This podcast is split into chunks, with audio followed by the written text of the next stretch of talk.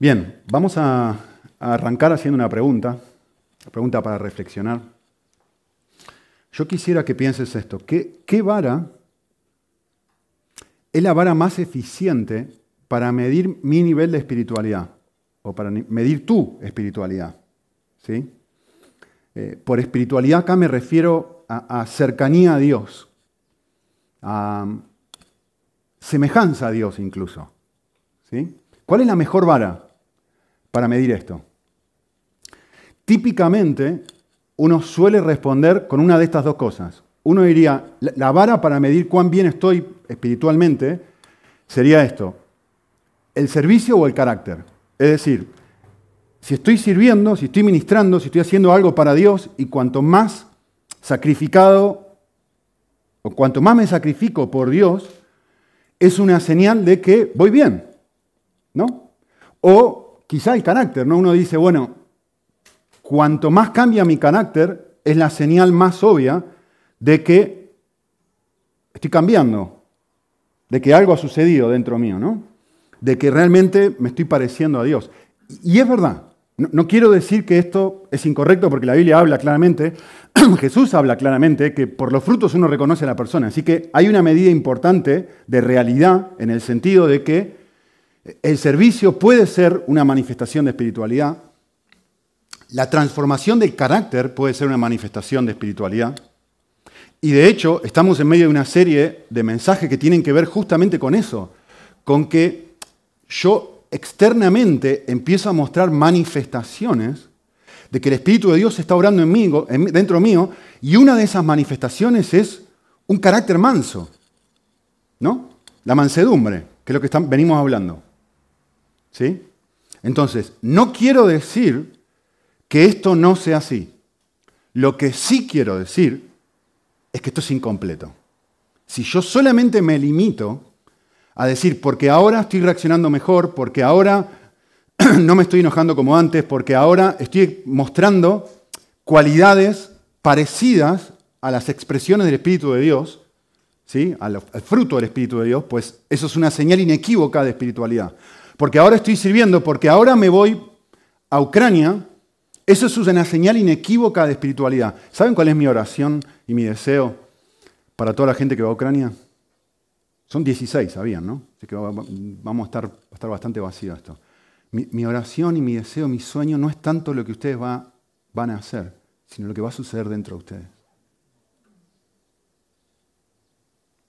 O sea, es fácil, o sea, piensen un momento, piensen en un momento esto. La gente que va, pero los que no van les cuento algo no hay vuelo más desagradable que van a ser la gente que va a ir. Es que no lo hay, ¿eh? que salen, ya, ya no me acuerdo, porque más o menos como que los compré, los busqué yo los vuelos y me maté buscando vuelos y son terribles, es decir, tienen que estar, tienen que viajar a Londres, creo que tienen que esperar cinco horas, tienen que viajar a otro lado y esperar otras cinco horas, tienen que dormir en el aeropuerto, horrible, somos como 14 horas tirada la basura y después a la vuelta tienen que eh, quedarse despiertos toda la noche, viajando desde, en Milán de noche, desde un aeropuerto hasta otro aeropuerto, no sé, por ahí estoy cambiando un poco cómo es la cosa, pero es algo así. Es lo más cercano a lo horrible que uno diría, yo no quiero, esto es la cosa más fea del mundo, no quiero hacer esto, sin embargo por servicio. Y después toda una semana limpiando baños. Toda una semana ayudando gente. Pero luego, después, a ver, esta es la, a ver si me entienden por qué digo que esto no necesariamente es señal de espiritualidad. Porque la pregunta después es esto. Vale, miren el nivel de... A ver, que cada persona se paga el viaje. ¿eh? Hay algunas pocas personas que no tenían dinero, hemos ayudado, incluso algunos de ustedes han ayudado, pero en general todo el mundo se paga el viaje. O sea, que gastaste tu tiempo, gastás dinero, estás dispuesto a hacer extremadamente sacrificio y decís, esto es una señal inequívoca de espiritualidad. Perdona, ¿Estás dispuesto a hacer eso en tu casa también? ¿Ese mismo nivel de sacrificio en tu casa, con tu mujer, con tu marido? ¿Con la gente de acá arriba que nos tiran cosas cuando pasamos? ¿Puede ser que haya algo ahí mezclado que no es espiritualidad verdadera?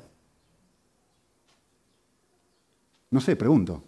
Porque si no, no sería algo que yo hago de forma esporádica o única.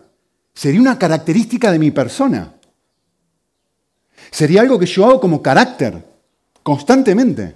Entonces el desafío no es lo que vas a hacer ahora, el desafío es cómo eso te va a cambiar a ti para que tú justamente empieces a encontrar placer en servir.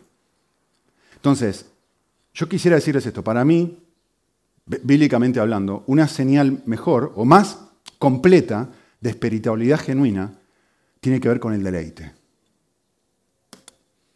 Tiene que ver con aquello que realmente me causa placer, aquello que yo realmente amo cuando miro lo profundo de mi corazón. ¿Sí? Incluso yo diría esto, y, no llamaría, esto no es una emoción, ahora vamos a aclarar esto, esto no es una mera emoción, esto tiene que ver con identificar aquello por lo que yo realmente vivo. A mí me causa deleite, yo realmente vivo para esto. Y eso se ve manifestado en un montón de cosas que yo hago. ¿Sí? Bien. Eh, Cristo nos va a ayudar en este sentido y va a decirnos, mira, el corazón funciona de esta forma. Nos va a ayudar a entender justamente esto, cómo funciona el deleite. El corazón es un órgano que responde a estímulos. ¿Sí? Como dice Mateo 6, 21. Tú ves un tesoro y tu corazón es como un imán y dice, se siente atraído hacia este tesoro. ¿Sí? Y yo necesito hacer un... Yo sé que estoy diciendo cosas que ya he dicho, pero necesito tomar cinco minutos para hacer un repaso y luego ver cómo esto aplica a la mansedumbre, ¿vale? Así que sé que esto es un repaso, varias cosas que voy a decir. Bien, entonces Cristo nos muestra que cuando uno va por la calle, constantemente es desafiado y es tentado por un montón de cosas que al corazón le hacen responder. Por ejemplo, vas caminando por la calle, miren cómo funciona tu corazón. Vas, sos, sos un hombre, perdón el estereotipo, pero sos un hombre y ves una chica guapa, súper bien recontra, archi bien vestida. ¿Y qué es lo que hace tu corazón? Por automáticamente, ¿qué es lo que hace tu cabeza? Porque tu corazón responde, porque esa chica delante de ti es un tesoro. Entonces tu corazón responde como un imán. Y no puede no dejar de mirar. Tú vas por el centro comercial y hay una tienda que ofrece algo que a ti te gusta y tú automáticamente te frenas ahí. Y es una reacción, es algo que te atrae, que te atrapa. ¿Sí? Entonces el corazón responde, tu corazón, mi corazón responde cuando encuentra algún tipo de tesoro. Da igual ese tesoro, da igual lo que sea. ¿Sí? Tu corazón y mi corazón es un imán que se siente atraído y atrapado y seducido por distintas cosas. ¿Sí? Ahora bien, de vuelta, voy a recordar cosas que he dicho hace varios meses atrás y por eso voy muy rápido. ¿Sí? Es muy importante entender la diferencia que hay entre aquellas cosas que yo amo mucho y aquellas cosas que yo amo poco. Y cómo funciona el corazón adentro eh, y cómo la Biblia define estos términos para poder entender por qué yo aquí reacciono con mansedumbre y aquí no.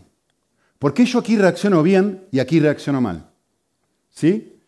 Entonces, bíblicamente hablando, me gusta diferenciar esto. Una cosa son los afectos, otra cosa son las emociones. Y tenemos que entender bien la diferencia entre una cosa y otra. ¿Sí? ¿Qué son los afectos? De vuelta, tema conocido, así que lo digo rápido. Los afectos es cuando uno escarba y escarba y escarba y escarba y escarba y mete, saca una pala y empieza a escarbar en el corazón. Esto es lo que yo más atesoro. Un afecto es algo que yo amo con todo mi corazón, con toda mi alma y con todas mis fuerzas. Entonces, para mí, eso tiene un valor último. Un valor supremo dentro de mi corazón. Por ejemplo, ¿cuáles son algunos típicos afectos? Sentirme amado, sentirme aceptado, sentirme seguro, tener éxito, experimentar placer, tener control, encontrar significado, sentirme valioso, el amor que siento por mi familia, etc. La clave para entender un afecto es que un afecto no cambia, es constante, siempre se mantiene a lo largo de la vida. ¿Sí? Entonces, en lo profundo de mi corazón, tú y yo tenemos afectos.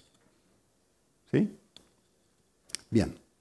Ahora, también a nivel corazón, pero no tan profundo, hay algo que son las emociones. ¿Sí? Esencialmente, una emoción es una reacción corta, temporal del corazón. ¿Sí? Y la emoción expresa lo que yo siento en este momento. ¿Qué siento? Da igual, un montón de cosas. Siento tristeza, siento enojo, siento miedo, siento bronca. Hay un montón de sentimientos que uno tiene dentro, ¿sí?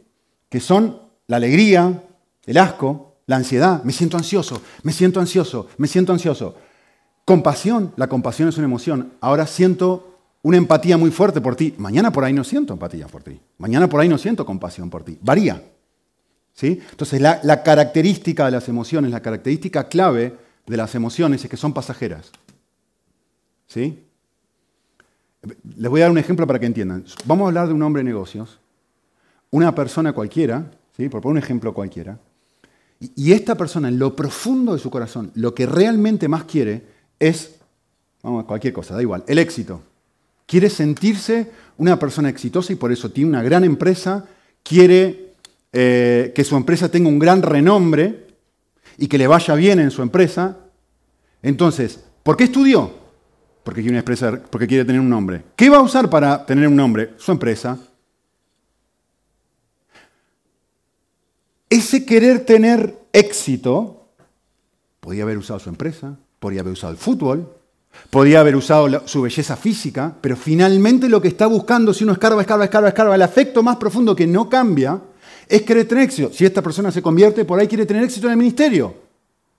Pero ustedes se dan cuenta que el, afecto final más profundo de su corazón es, en este caso estamos suponiendo, el querer tener éxito. ¿Sí? Ahora, presten atención a esto, porque esto le va a ayudar muchísimo a poder lidiar con su propia conflictos con tu jefe, con tu esposa, con tu esposo, todo. Esto va a tocar todo, ¿eh? Yo sé que es un gran preámbulo, pero va a tocar todo. Bien, vamos a decir que esta persona tiene éxito, le va bien, y la, empresa funciona de 10. Pregunta, ¿qué emoción va a sentir esta persona?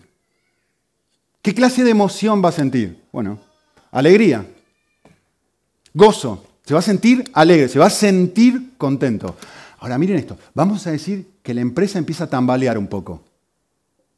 Y que no le empiece, y algunos inversores se van de la empresa. ¿Qué emoción va a sentir esta persona en este momento? Angustia. Se va a sentir ansiedad. Vamos a decir que la empresa quiebra. ¿Qué emoción va a sentir esta persona? Tristeza. Ahora, no se pierdan esto porque acá está la clave para entender una y otra. ¿Ustedes se dan cuenta que las emociones cambiaron pero el afecto no? ¿Por qué estaba alegre esta persona? Porque estaba teniendo éxito. ¿Por qué estaba ansioso esta persona? Porque tenía miedo que podía no dejar de tener éxito. ¿Por qué está triste esta persona? Porque ha dejado de tener éxito. ¿Lo ven? Los afectos no cambian, las emociones sí cambian. ¿Sí? ¿Están conmigo? ¿Todavía se entiende esto? Muy bien. Ahora quiero contarles mi semana pasada. Finalmente, a mí esto me ayuda mucho. Los afectos determinan las emociones. Lo que yo realmente amo a nivel profundo, con todo mi corazón, con toda mi alma y con toda mi mente, es lo que determina lo que me hace sentir enojado, deprimido, ansioso, contento, feliz, angustiado, temorato, con compasión, sin compasión. Los afectos determinan las emociones. Todo esto está sucediendo a nivel corazón. ¿Vale? Bien. Ahora les voy a contar una intimidad. Eh, les voy a decir por qué no prediqué el domingo pasado. Eh, lo, que, esta imagen que ustedes están mirando acá, creo que es una imagen demasiado generosa de cómo yo me sentía el sábado. Por el nivel de depresión y de angustia que sentía el sábado pasado. Voy a tratar de ponernos en contexto.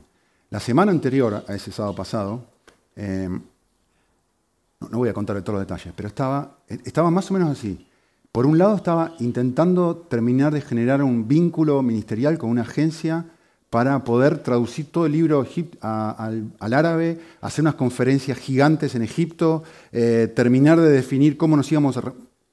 ¿Me puedo explicar la logística de todo esto? Estaba estoy hablando con un grupo de pastores que juntos tienen como 600 iglesias en Centroamérica, que los estoy mentoreando y vamos a unas conferencias ahora para intentar... voy a ir a Perú en un mes y medio y intentando decidir que sí que vamos, que no vamos, porque vamos a... Fin, finalmente vamos. Dentro de 15 días me voy a Bolivia. Sí, eh, eh, piensen el, el nivel de presión. ¿eh?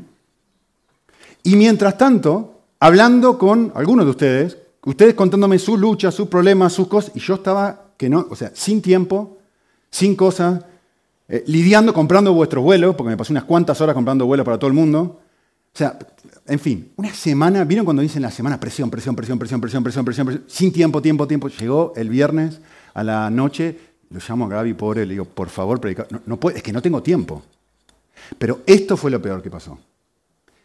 En esa misma semana, el día miércoles, nos quedamos sin luz en mi casa. imagínense medio todo este lío.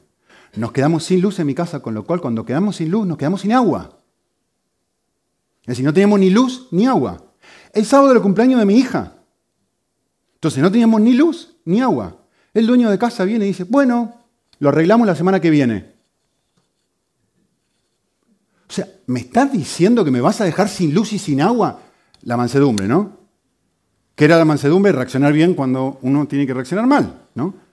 Entonces, ¿tú me estás diciendo a mí, en tu sano juicio, que tú me vas a dejar a mí sin agua y sin luz? Ven te invito a mi cocina. Era, no, teníamos, a ver si se explicó, no teníamos vasos, no teníamos platos, no teníamos cubiertos, porque claro, los íbamos usando y los íbamos acumulando, no los podíamos lavar.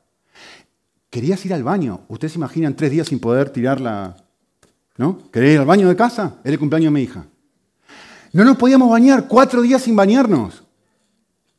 ¿Cuándo fue el cumpleaños de mi hija que vinieron las chicas a casa? Yo me tuve que escabullir, tenía los pelos. Me tuve que escabullir sin que me vieran lo de David. Por favor, déjame bañarme porque no, aguanto más. O sea, no, no, puedo salir hacia la calle. El nivel de presión era terrible. Sinceramente, hablé con este hombre. No sé cómo dicen aquí. Le puse, le puse los puntos en claro, no sé qué. No, fue mi mayor momento de mansedumbre, lo confieso. No lo fue. Eh, de todas formas, fue antes que yo le diga a, este, a Gaby que predique. Pero el nivel de presión, o sea, el nivel de bronca que uno siente, el nivel de, dejen expresarles esto, el nivel emocional de dolor que uno siente en una situación como esta, que la estoy simplificando y mucho, es que es, adentro de uno es un volcán. Yo te pregunto, ¿has tenido situaciones de vida así? Si estás casado, seguro que me decís amén. O si tenés jefe también. Porque te lo querés comer, decís, no puede ser que esta persona esté haciendo esto.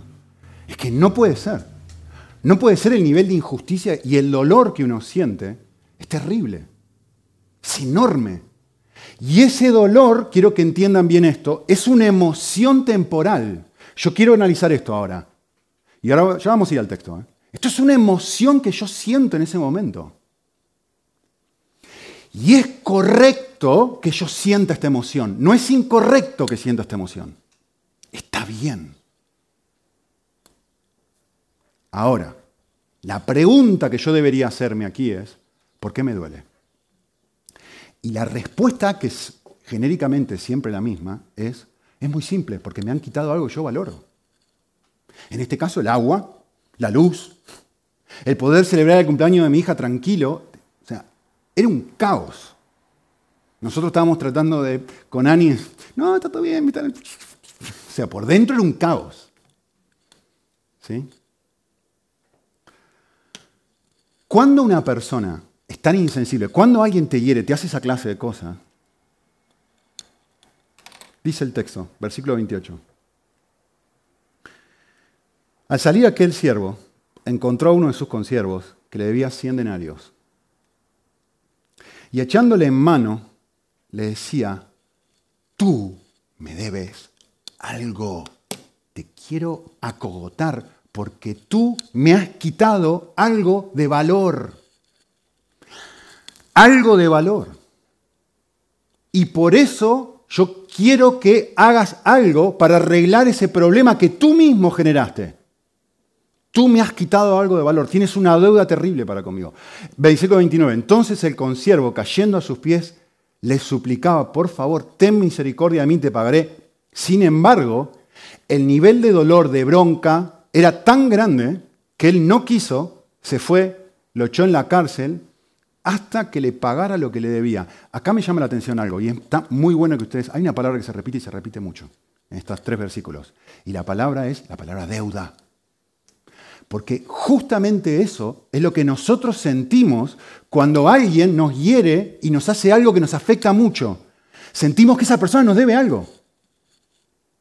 Me has quitado algo de valor. Poder estar tranquilo en el cumpleaños de mi hija. Poder tener seguridad a mi familia. No les cuento lo que pasó después, porque después estuvimos con lluvia y con frío, sin electricidad para poner el aire acondicionado y todos con mantas. Y toda la familia resfriada. No sé si han notado que mi hijo y mi esposa no vinieron porque están enfermos, porque hacía tanto frío dentro de la casa que, claro, finalmente, bueno, en fin, no le voy a contar los detalles, no teníamos forma de calentar a la familia, que yo este hombre me lo comía en sanguchito. Entonces, tú me debes algo. ¿Sí? Bien, esto es extremadamente importante, porque cuando tú tienes que, tienes que empezar a entender tu propio corazón para poder responder como Cristo respondería, para poder entender por qué este hombre no pudo responder como debería haber respondido. Y, esto es muy simple, miren, se los he simplificado de esta forma. Dime que te duele y te diré que amas. Tan simple como eso. Cuando uno empieza a detectar dentro de su corazón, aquí hay algo que a mí me está doliendo. Aquí hay algo que a mí me está doliendo. Automáticamente uno tiene que empezar a preguntarse, ah, si siento estas emociones, este dolor, tengo que preguntarme, ¿por qué me duele? Aquí hay algo que yo amo mucho, que son los afectos, ¿se acuerdan? Aquí hay algo que yo amo mucho, que me está generando un nivel de dolor terrible adentro mío. ¿Sí? Cuando siento dolor, automáticamente, y acá todo el mundo va a decir amén, automáticamente se produce una segunda emoción. ¿Saben qué es esa emoción? Ira. Uno cuando está dolido, lo que tiene es ira hacia la persona que lo ha herido, sea cual sea esa persona. ¿Sí? Bien. ¿Saben una cosa? Nada de esto es incorrecto. Nada de esto está mal. Y nada de esto es pecaminoso. Hasta ahora. Ni siquiera la ira. Porque Dios siente ira o no. Entonces yo quisiera rápidamente intentar definirle a ustedes, hay muchas definiciones, pero ¿qué es la ira? Miren, la ira es un sentimiento. La ira va y viene, ¿no? A veces siento ira, a veces no siento ira. La ira es un sentimiento de rechazo hacia una acción que yo considero moralmente incorrecta. Acá es una cuestión moral. Yo estoy diciendo, lo que este hombre nos ha hecho es incorrecto. No puede ser que me, te lave las manos de esta forma y tú digas, te lo voy a arreglar la semana que viene porque no quieres pagarle a un eh, electricista que venga de forma de emergencia. O sea, es egoísmo finalmente, porque hay 500 millones de electricistas que pueden haber venido a arreglar el problema. No, no, no. No, no, pudo encontrar, no pudo encontrar electricista tal. Bueno, llama a otro. Es moralmente incorrecto lo que estás haciendo. Estás siendo un egoísta. Es lo que yo siento adentro con el dueño de mi casa. Es lo mismo que tú sientes con tu mujer, con tu esposo, con quien sea. Cuando tú te enojas, cuando tú te enojas, tú revelas, estás diciendo que tú me insultes, que tú me hieras, que tú me digas algo negativo, que tú me critiques, es moralmente incorrecto. No corresponde que hagas eso. Y tú deberías estar de acuerdo conmigo que eso no corresponde. Es una cuestión moral. ¿Sí? Y quisiera mostrarles algo. Hasta aquí todo bien, ¿eh? Que esto es correcto, ¿eh? Bien, hay cuatro aspectos interesantes para pensar. Uno siente ira hacia la acción en sí y está bien. Ejemplo, si tú te enteras de una violación, ¿qué sientes adentro? sabiendo que han violado a un bebé. Ira, bronca. No, es tu bebé, no te lo han hecho a ti. Es la acción en sí es moralmente condenable. Y si tú no sientes ira, cuando tú escuchas esa clase de acción, algo está mal en ti, eres un psicópata. Algo en la ira es buena. Es correcta o puede serlo. Si tú no sientes ira cuando alguien sabes que alguien ha robado algo, es correcto que sientas ira. Está bien hacia la acción en sí. ¿Vale? Otra cosa que sucede dentro del corazón, uno siente ira por cómo esa acción me afecta a mí. ¿Sí? Me quedé sin agua, me quedé sin luz, es decir, por las consecuencias de la acción sobre mi persona. Luego, y está bien que sienta eso. Eso tiene consecuencias. Las acciones morales de una persona tienen consecuencias sobre nosotros. Y está bien que sintamos ira con respecto a eso. Bien, uno también siente ira por cómo la acción le afecta a otros. A mí, lo que este, el egoísmo de este hombre me afectaba porque le afectaba a mi hija. Era su cumpleaños. Y yo no lo podíamos celebrar de una forma como nosotros queríamos. Y es correcto que yo sienta ira con respecto a eso. No, no, no soy yo el equivocado, es él el equivocado. Está bien que yo tenga esa emoción. No está mal. ¿Sí? Ahora, esta es la más peligrosa de todas. Uno siente ira hacia la persona que es responsable por esa acción. Y también está bien, pero es la más peligrosa. ¿Sí? Está bien porque la persona tomó la decisión finalmente. Es un ser moral que podría haber decidido pagar a un electricista y arreglarlo. No decidió porque es una persona egoísta y no quería gastar dinero. Tuve que buscarme yo, tuve que apañarme yo, tuve que pedirle al esposo de Miriam que por favor venga, me dé una mano. Eh, está bien que yo sienta esa clase de ira. ¿Sí? Ahora bien, eh, normalmente uno dice, bueno, ¿cómo solucionamos esto? Y la respuesta rápida, la respuesta rápida es esta. Bueno, debemos sentir rechazo hacia lo que la persona hizo, pero no hacia la persona en sí. Y está bien esto, pero no en este momento. No ahora. Más adelante. Y les voy a explicar por qué. ¿Vale? si me acuerdo, si logro acordarme.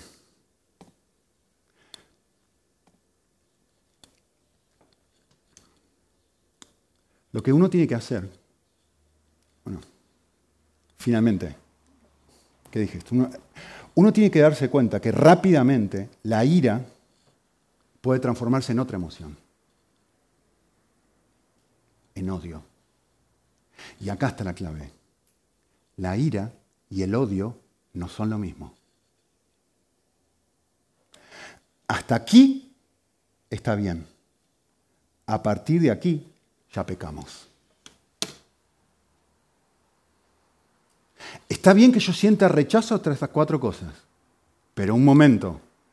Una cosa es sentir dolor, una cosa es sentir rechazo, una cosa es decir, sentir y decir, eso es moralmente incorrecto, esto me afecta emocionalmente, esto me duele, me duele a mí, me duele a mi hija, le duele a Dios. A mí, una cosa que me genera extremada ira es ver en internet o en vivo los, pastores charlatanes. Porque destroza la reputación de Dios. Me, produce muchísima ira, pero yo no odio a esa persona. O sea, no la odio, pero, pero me genera ira y está bien que sienta esa ira. Porque está desprestigiando el nombre de Dios, que está por dinero, que está por poder, que está por lo que sea. Y está repleto de esa gente. Un pastor que tiene un avión. Otra vez hablamos con David. O sea, un avión privado. O sea, me da ira. No te odio a ti, pero lo que haces me da ira, me da bronca. Y es correcto. Y así nos pasa a nosotros con otras cosas constantemente. ¿Sí? Ahora, el problema o el pecado viene cuando la ira se transforma en odio. Ahí está el problema.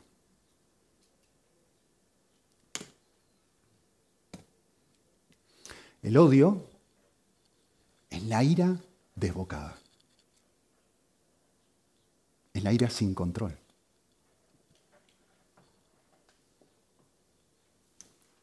Es una emoción el odio. Es una emoción que yo siento cuando no puedo recuperarme de lo que me has hecho me ha afectado tanto. me ha dolido tanto lo que me has hecho que ahora no es que siento ira, siento odio. Esto ha escalado a un nivel pecaminoso. ¿Lo ven qué distinto? Todo esto sucede aquí adentro. Esto te sucede todos los santos días de tu vida. Mira, estás conduciendo el coche y una persona, estás a punto de avanzar en un verde y una persona se cruza en rojo. ¿Te duele o no te duele? Pero claro que te duele. ¿Por qué? Porque lo que hizo moralmente es incorrecto, rompió una regla de tránsito. ¿Te debe generar dolor eso? Claro que te debe generar dolor. ¿Te debe generar ira? Claro que te debe generar ira. Tú rechazas eso. Y está bien que lo rechaces, si no sería una anarquía esto. Eh, corresponde que rechaces eso y que te genere ira. Pero distinto es si te genera odio. Y ese odio, vamos a ver en un segundo, te genera venganza. Y entonces ahora tú, con todo tu odio, con porque estás expresando ahora tu odio. Y no estás reaccionando con mansedumbre. Estás, la única forma de vengarte que tenés es apretar la bocina con todo. Esa es tu única forma de venganza. No podés, salvo que no me... Bueno, que pasa muchas veces, ¿eh? En Texas pasa y mucho, ¿no? en Texas es famoso por esto. Tené cuidado porque, ¿no? Si te cruzan y se bajan y agarran un revólver y agarran un palo, se empiezan a pelear y se escala y se escala y se escala. Justo lo opuesto a la mansedumbre, ¿no? ¿O no? Vale, esto no es tan difícil. Miren, miren. ¿Cómo yo sé si estoy sintiendo odio? Si, en vez de sentir ira, porque justo uno lo, como cristiano uno está intentando decir, pero yo cómo sé si estoy sintiendo odio o si estoy sintiendo ira. ¿Cómo hago para diferenciar las emociones que en, cierta forma son bastante parecidas, ¿no? ¿Cómo hago para diferenciar eso? Bueno, no, no es tan complicado. El odio actúa con la intención de herir a la otra persona. Te vas a quedar en la cárcel hasta que me pagues el último centavo. Tiene la intención de herir. ¿Cómo se llama eso? Venganza. Y eso es una acción. Todo nace porque has tocado algo que yo amo mucho, un afecto, y eso produce dolor, y eso produce ira, y la ira produce odio, y el odio hace que yo me vengue con esa persona. Puedo tocarle la bocina, puedo sacar la mano de una forma especial, con un dedo para arriba, en fin, puedo hacer muchas cosas. Son formas de venganza, son acciones, ¿ven que son acciones? La venganza es una acción. ¿Qué forma suele tomar naturalmente esto? Bueno, a veces le grito, a veces lo insulto. Todo esto, acá ahora sí, esto es lo opuesto a la mansedumbre. Lo grito, lo insulto, lo critico, porque no tengo no tengo coraje para hablar con esta persona de frente. Entonces voy y le digo a mi esposa, porque este hombre, casi digo el nombre, miren. Porque este hombre que, empieza a hablar mal, empieza a hablar mal, y mi esposa empieza a hablar mal, y luego empezamos a hablar mal, y, se arma.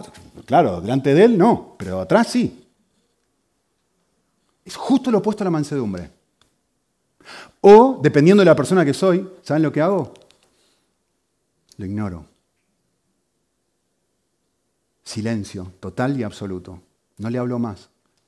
Estoy, mi, esposo o mi esposa hace algo que a mí me molesta, ¿no? Ah, en inglés esto tiene un nombre. Treatment, ah, silent treatment, ¿yes? Silent treatment. se dice el tratamiento del silencio. Estoy enojado, estoy furioso. ¿Y qué hago? No hablo, no digo. Todo el mundo sabe que los marido y mujer están peleados. Y los que, a ver, que esto no, no solamente en Estados Unidos, ¿eh? que aquí también uno sabe que está enojado con el otro y la forma de, vengarse, de vengarse es no te voy a hablar. Es una forma, ven el silencio, la indiferencia, el rechazo, es una forma de venganza, es una forma de... Por eso yo les dije al principio, por eso les dije al principio, las acciones no necesariamente son el mejor índice de espiritualidad. ¿Por qué? Porque yo me deleito ahora. ¿En qué me deleito? Ahora me deleito en que no te estoy hablando y a vos te duele eso. Pero soy manso externamente, me veo manso, miren, no digo nada. Miren qué bueno que soy. Hace seis meses, un año, cinco años que no te hablo. Qué manso que soy. No, no.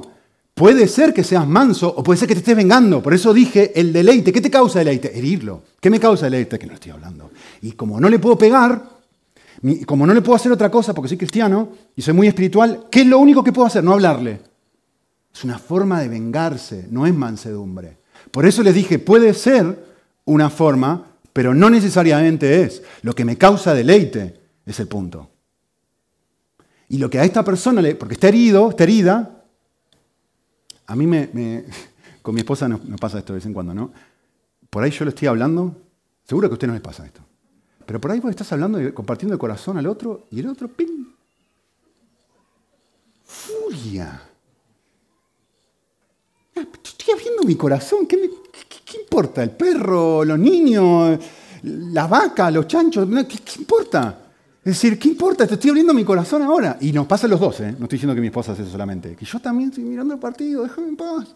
Claro, uno siente, pero ¿cuál, puede ser una forma de ejercer falsa mansedumbre? Listo, nunca más te cuento nada. Mira qué manso que soy, mira qué mansa que soy. Mentira, es venganza.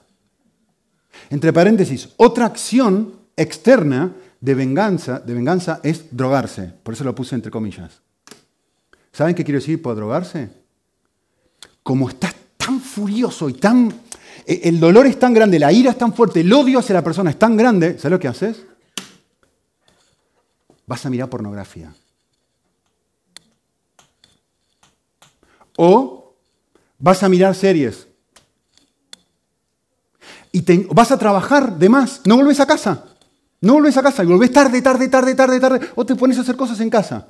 ¿Por qué? Porque no querés tener contacto con esta persona. Entonces, tú sabes que adentro tenés una bronca ¿qué me va a distraer? ¿Qué me va a generar una medida de placer a la luz del dolor y la bronca que yo siento en este momento? Elegí, puse esos ejemplos, por eso puse drogarse. Elegí lo que quieras. Tú tenés uno favorito. Por ahí es un hobby, me voy a trabajar de madera. Pero por dentro tengo un veneno. Mansedumbre falsa.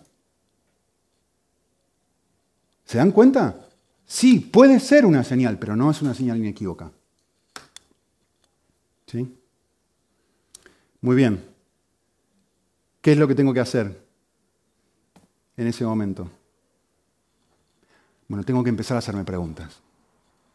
Y decir, vale, esta persona me.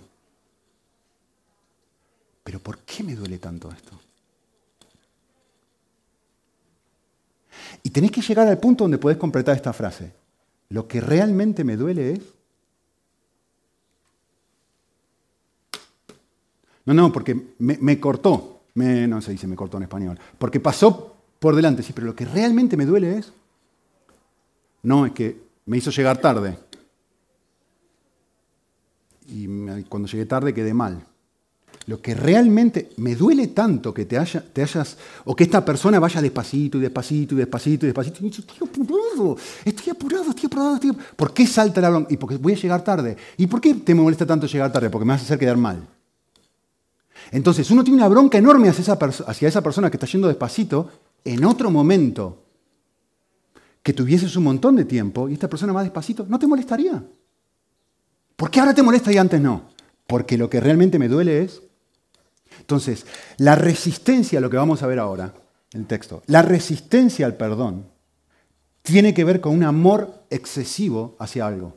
Y muchas veces es un algo bueno, pero que he elevado y lo he transformado en un ídolo. ¿Sí? Entonces, déjeme volver para atrás. Lo que tengo que hacer cuando, cuando me veo que empiezo a tener esta clase de acciones o cuando empiezo a tener esta clase de emoción es volver aquí y decir, voy a mirar mis afectos. ¿Por qué me duele tanto esto? ¿Qué hizo esta persona? Me, no, porque Juana le dijo a Pepa que eh, tenía una nariz grande. ¿Por qué me duele tanto esto? ¿Por qué me duele tanto ese comentario? Yo todo el tiempo me estoy burlando de mi nariz. Tengo una nariz enorme. ¿Por qué a Nico no le duele y al vecino sí le duele? Tengo que decir, ¿por, ¿por qué esto me causa tanto dolor? Y cuando descubra eso, voy a encontrar algo que... ¿Saben qué voy a encontrar? Algo muy interesante.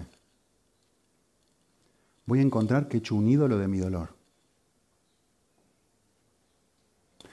algo bueno, algo moralmente correcto, que esta persona hizo algo que no correspondía, yo lo leo, lo leo, lo leo, lo leo, lo leo, a un punto donde digo, no te voy a perdonar. Porque lo que has tocado es demasiado valioso para mí. Y como es demasiado valioso para mí, yo no te voy a dejar escapar. Tienes una deuda conmigo y vas a pagar todo lo que corresponde. Hasta que yo decida que tú has pagado lo que corresponde. Y entonces te voy a dejar salir. Y si yo estoy teniendo esa actitud, lo que yo tengo que mirar es, ¿por qué? ¿Por qué me duele tanto? ¿Qué es lo que realmente me duele? Hay algo que nosotros descubrimos en este pasaje que es bastante doloroso, si uno quiere. Versículo 33 dice, cuando uno está así, ¿no? Dice, ¿no deberías tú haberte compadecido de tu consiervo, así como yo me compadecí de ti? En otras, ¿qué está diciendo? Esto es una pregunta retórica. ¿Cuál es la respuesta? Sí, deberías. El texto me muestra, el perdón no es una opción, es un mandato. No es algo que yo hago si quiero, es algo que yo debo hacer. ¿Sí? Para colmo de males, estoy medio lento hoy porque, ya saben, estoy sin notas. Para colmo de males, el versículo 35 dice algo que complica las cosas muchísimo más. Miren lo que dice el versículo 35. Así también hará el Padre con vosotros. Si tenemos tiempo vamos a analizar eso, si no lo, lo miremos otro momento. Si no perdonáis un momento. No dice si no perdonáis a quien te hiere. Dice si no perdonáis de corazón a quien te hiere. Uy, un momento, un momento, un momento, un momento. Que aquí el texto está diciendo esto, que no es solamente algo externo, que tú tienes que perdonar a nivel corazón a la persona que te ha destrozado, a la persona que te ha dejado sin agua, sin luz, a la persona que ha hecho un caos de cumpleaños de tu hija. No es que simplemente tienes que decir la palabra perdón, es que tú tienes que hacerlo de corazón, dice el final del versículo 35. Ahora la pregunta del millón, ¿qué quiere decir de corazón? ¿Quiere decir que me tengo que olvidar lo que pasó? ¿Quiere decir que tiene que ser a nivel sentimental? ¿Qué quiere decir el texto cuando dice si no perdonáis de corazón a cada uno de vuestros hermanos? La respuesta está en el mismo texto. Y dos veces está la respuesta. Primero está en el versículo 33 y dice, donde él expresa la forma en la que debería perdonar. Dice, tú deberías haber manifestado compasión por tu consiervo como yo te di a ti compasión. ¿Qué es de corazón? Con compasión. Y de hecho, en la historia previa, miren la historia previa, muy similar la que recibe esta persona, dice, versículo 27, bueno, versículo 26, este hombre que no está dispuesto a dar compasión, cae postrado diciendo, ten paciencia conmigo, te lo pagaré. Y versículo 27, esto es un ejemplo de cómo debe perdonarse. ¿Sí? Todo el mundo entiende cuando lee este pasaje, el primer ejemplo es la forma de perdonar. Y luego va a decir, esto es lo que tú no hiciste, así que esta es la forma correcta. A ver cuál es la forma correcta, versículo 27. Y aquel Señor tuvo, ah, de vuelta la misma palabra, tuvo compasión y le perdonó la deuda. ¿Qué significa de corazón? Pues ahí tiene la respuesta. Significa pasar de un sentimiento de odio a un sentimiento de compasión por la persona. Donde yo miro a la persona y ya no siento odio hacia la persona, ahora siento compasión. Y esto es extremadamente difícil, si no imposible, a menos que suceda algo, que es lo que va a mostrar el texto.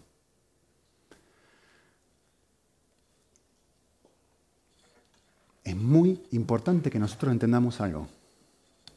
La persona cristiana, yo les dije que esto no era incorrecto y que esto tampoco era incorrecto. La persona cristiana debe sentir dolor, puede sentir dolor por la herida de la otra persona, claro que puede. Debe. La persona cristiana debe sentir ira y condenar moralmente lo que hizo la persona y esas cuatro cosas que yo le dije, claro. Sería incorrecto que no lo hagas. Ahora, la pregunta del millón es, ¿Cómo paso de una emoción de ira a una emoción de compasión. Y la respuesta está en el texto. Necesito volver a mis afectos. Esto es lo que dice Jesús. Si tú realmente quieres... Recuerden esto. Los afectos modifican las emociones. Las emociones no modifican los afectos.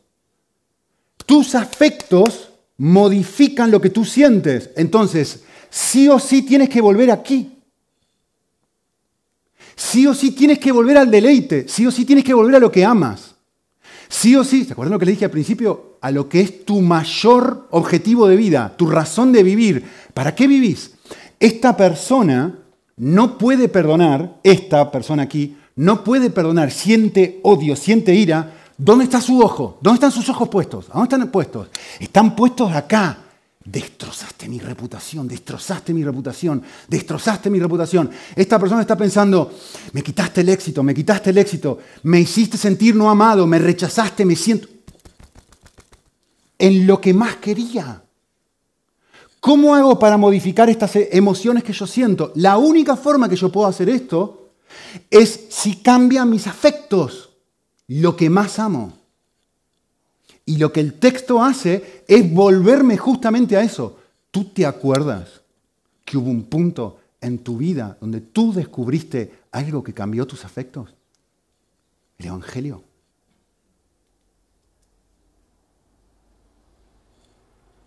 Y cuando uno vuelve y dice, un momento, un momento, un momento, un momento, ¿qué es lo que más quiero yo en la vida? ¿Mi reputación? ¿Mi éxito? ¿O a Cristo? ¿Para qué estoy viviendo yo? ¿Dónde está mi fuente de vida? ¿Dónde está lo que yo realmente más amo?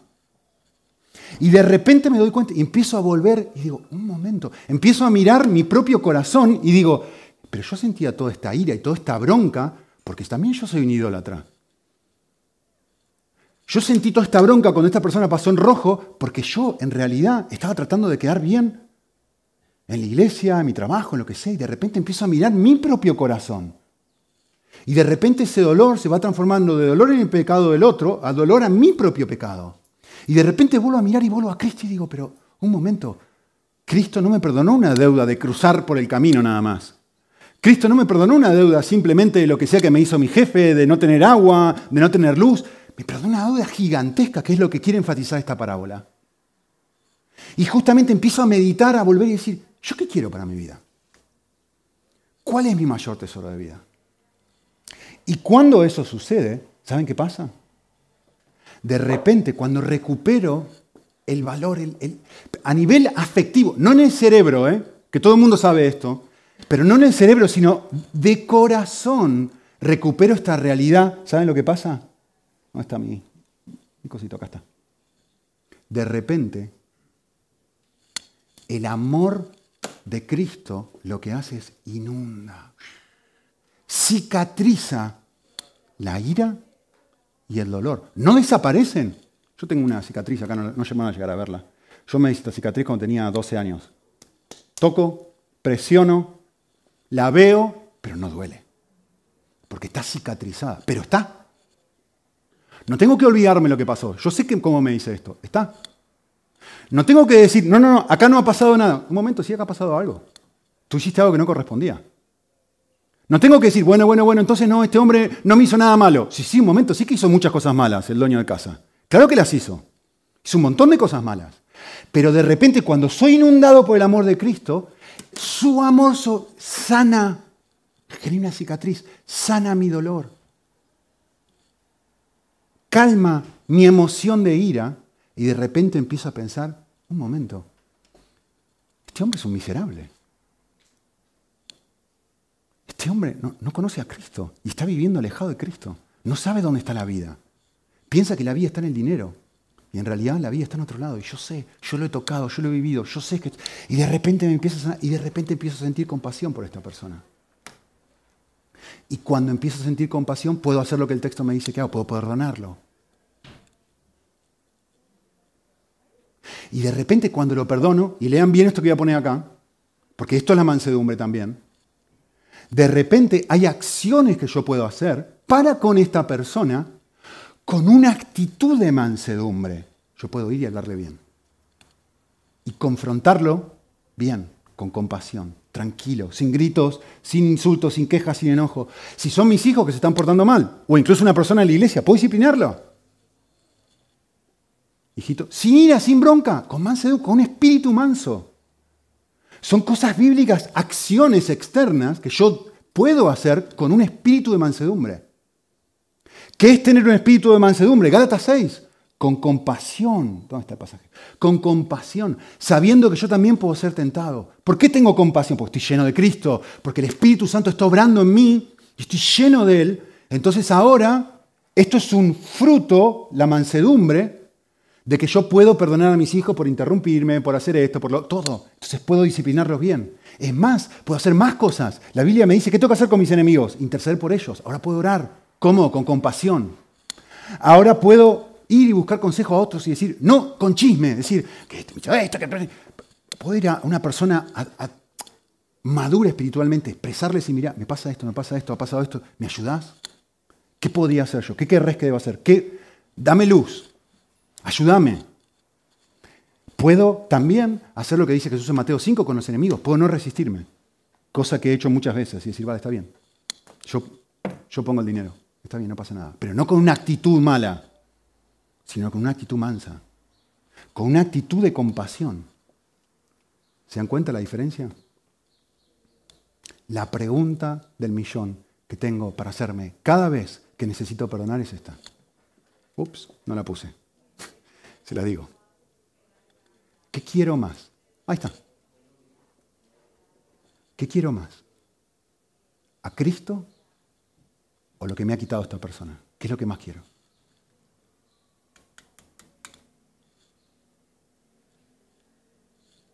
Quiero más? ¿Qué deseo más? ¿Qué me va a causar más deleite? ¿La venganza o la cercanía a Dios? Porque el texto dice, hay algo que Dios no va a hacer si tú te niegas a perdonar a alguien. Me estoy quedando sin tiempo, así que lo voy a decir muy rápido sin PowerPoint. El texto dice, Dios no te va a perdonar a ti si tú te niegas a perdonar a otro. Así también hará con vosotros vuestro Padre Celestial si no, perdonáis a los que os hieren. ¿Sí o no? ¿No dice eso el pasaje?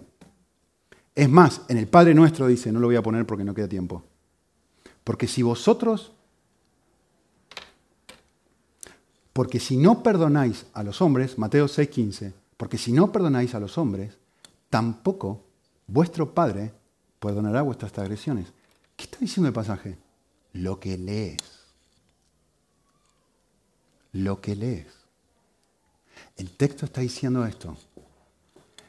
El perdón de Dios, escuchen bien, ¿eh? porque no aparece en la pantalla, pero es muy importante entender la diferencia el perdón de Dios es incondicional, pero la apropiación del perdón de Dios tiene condiciones.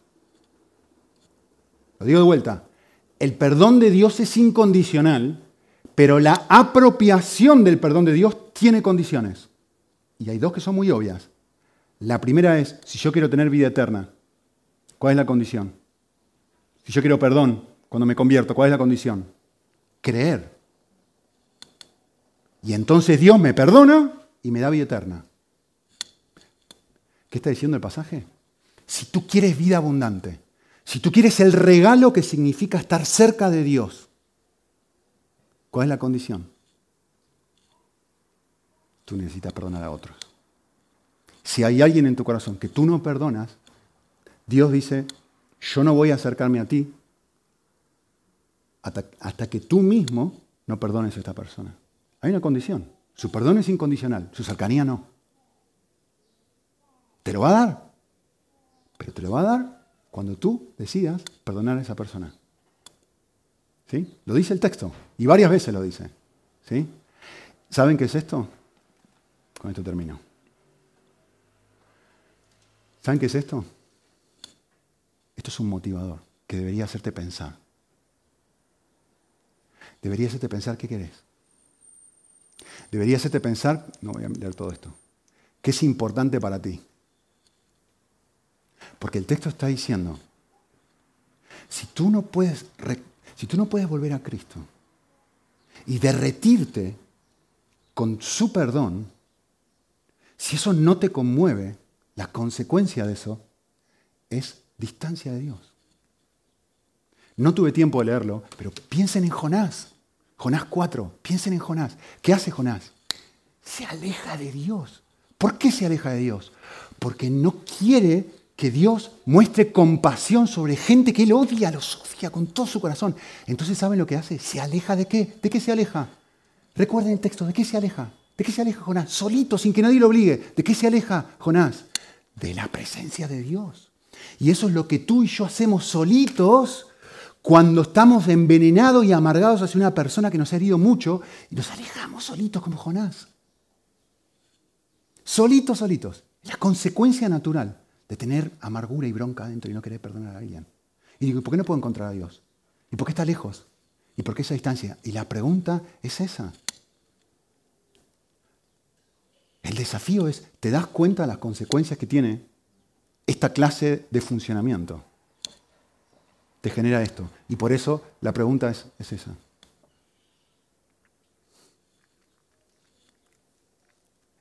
¿No era tu objetivo de vida estar cerca de Él? ¿Qué querés? Si ese era tu objetivo de vida. Seguir aferrado, aferrada a tu ira, a tu bronca, o con mansedumbre, por amor de Cristo, soltarlo. Y esto funciona así todos los santos días de mi vida. De forma constante. Por ahí había algo más, pero Priscila, andás a ver dónde fue a parar mis notas. Están en el ciberespacio. ¿Oramos?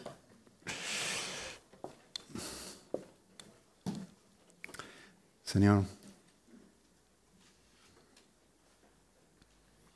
un pedacito, un pedacito nada más de, de, visión de tu persona, de volver a sentir y experimentar el Evangelio, de la cercanía, como dice tantas veces en la palabra, en tu presencia y plenitud de gozo, plenitud. Solamente volver a experimentar eso un poquito, un poquitito nada más. Sana el corazón, calma la ira, genera cicatrices donde hay muchísimo, muchísimo dolor, justo, dolor justo, pero finalmente dolor que se puede prolongar y transformar en algo injusto, en un ídolo. Padre, que nos ayudes a, trabajar esta clase de cosas en nuestras propias broncas, en nuestra propia falta de mansedumbre, en nuestros propios conflictos, en casa, fuera de casa, con otros. Que nos ayudes a, darnos cuenta de lo que nos perdemos si resistimos a perdonar a otros, que es tu cercanía, Señor. Agradecidos por poder tener luz y, pedirte que nos ayudes fundamentalmente a ponerlo en práctica. En Cristo Jesús.